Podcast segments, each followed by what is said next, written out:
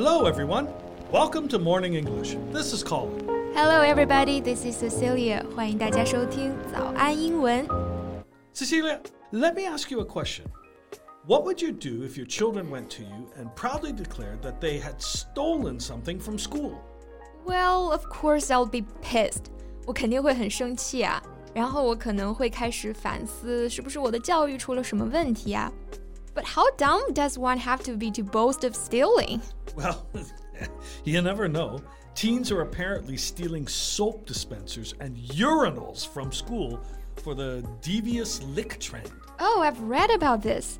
我前天刚好看到这个新闻了，说这个外网上呢兴起了一个偷东西的挑战，好多学生啊把学校都快搬空了。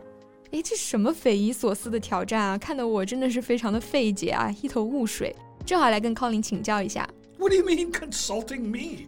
I'm no expert at stealing from school. 没有啦，谁说要请教你偷东西的业务问题啊？你不是对这个美国文化还有美国人民的心理活动颇有些研究吗？I just want to ask you how this trend even came into existence. All right, then. I do have a lot to say about that, though. 在节目的开始，给大家送一个福利，今天给大家限量送出十个我们早安英文王牌会员课程的七天免费体验权限，两千多节早安英文会员课程以及每天一场的中外教直播课，通通可以无限畅听。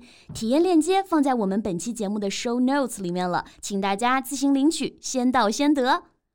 First of all, just ask, do you have any idea why this is called devious licks? 这个挑战的名字 devious lick 究竟作何解啊？ Well, devious licks. Um, I don't know exactly where the wording came from, but devious. If uh, if you describe someone as devious, you do not like them because you think they are dishonest and like to keep things secret, often in a complicated way.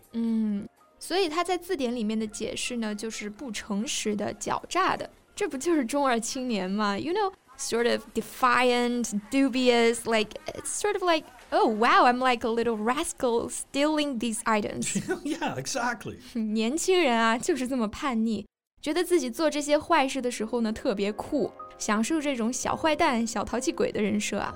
那这个 rascal 它就表示坏蛋或者无赖，不过有的时候呢，它也会带有一点点这种亲昵的语气，就相当于我们说的哎小淘气、小捣蛋鬼。So what about lick？ 这个 devious lick，它的 lick 又是什么意思呢？ Well, uh, well, I haven't checked it in the dictionary, but um, I guess it's easy to guess that lick here means theft, right? Yeah, that makes sense. 这个 lick 在这个语境里面呢，就是偷窃的意思。那 devious lick 我们可以把它理解为偷到很难偷出来的东西。And I'll also ask you, you know, how did taking things from school even become a trend? Well, we know that this started because one user basically took a box of disposable masks from his school and said, Look at his devious lick. And then, like anything else on the internet, it needed to be one upped. 哦、所以最开始其实是一名这个高中生在社交媒体上炫耀自己偷了一盒学校的一次性口罩，然后呢，他配的文字就是上学一个月的 devious lick，然后欧美这些刚开学的学生啊就被激起了斗志， 要跟这个人比比谁才是真正的校园大盗啊。然后呢，这里就用到了一个词 one up。 One up can be used as an adjective, meaning having or having scored an advantage or lead over someone or something. 嗯，one 呢就是这个一二三四五的一，那 up 它表示向上，一和向上放在一起，大家会联想到什么呀？会不会想到一个词更胜一筹？所以这个 one up 做形容词呢，就可以表示占上风的、更胜一筹的。 So the next video we saw was someone stealing, um, well, it, it looked like a soap dispenser from their school. We've seen microscopes, clocks, wet floor signs. I mean, really anything will go viral if you can one up on someone else and make this into a challenge, essentially. And uh, that's how we've been led to today. 嗯，刚刚讲了这个 one up 的形容词用法，这里呢又出现了它的动词用法。 One up on something，它表示胜过某人，跟某人比占优势。也就是说，这些网友嘛，为了出这个风头，啥都往家里搬。刚刚 Colin 说了有这个 soap dispenser，那 dispenser 它表示这种自动取物装置，所以呢，soap dispenser 就是我们在这个商场啊、健身房啊这类公共场所的洗手间会看到的这种给皂机，也就是洗手池旁边呢存放洗手液的这种容器。What else did they steal?